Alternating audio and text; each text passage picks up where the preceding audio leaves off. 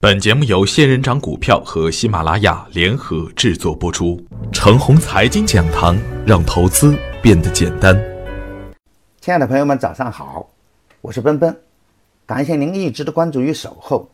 我今天和大家分享的主题是：节前可能是逢低布局的好时间。昨天最亮眼的板块，莫过于北京地区的房地产板块，万通地产一马当先。带领整个地产板块集体上涨，也带领大盘绝地反弹。地产股的投资逻辑，我早在直播中曾经提到。一线城市的房价涨了又涨，成了绝对的稀缺资源，而一线城市的地产股呢，一直表现的一般般。因此啊，一线城市的地产股有一定的安全边际。随着万科的被举牌，低价的房地产股票。一直都没有离开人们的视线，所以啊，昨天的上涨并不偶然。但是在这个时间窗口的急拉，并没有太多的看点，只是一个弱势行情下的一个护盘的行为。大盘最不安全的地方，不是缺钱，而是大盘还没有形成大的赚钱的局面。昨天两市成交三千五百亿。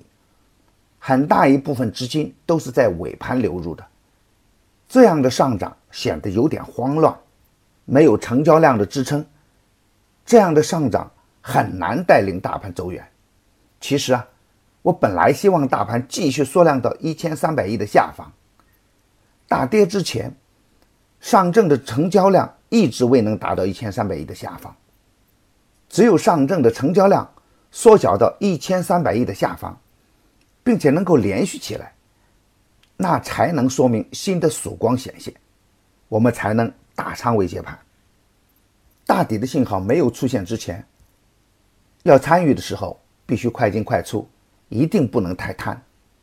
地产拉的比较猛，今天已经不好接盘，今天最大的可能是保持震荡的局面。我在近四个多月的直播中。用的最多的一个词就是“冰火两重天”，这是两千一六年行情独有的特点。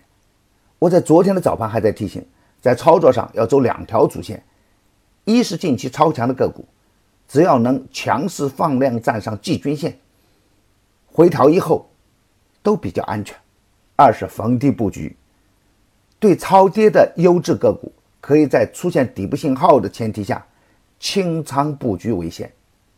从昨天的市场表现来看，前三个小时都比较平稳，甚至是煎熬的状态。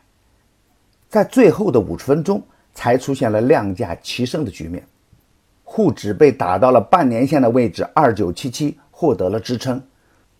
总体的量能还是有限，沪指的量能缩小到一千三百三十三亿，这虽然是一个地量。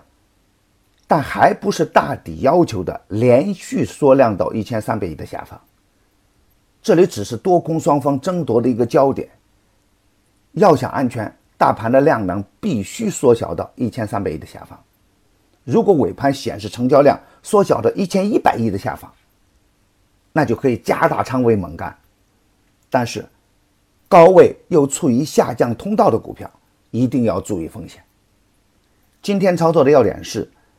我周一预测本周总体会先抑后扬，预测十月份的行情不会太难看。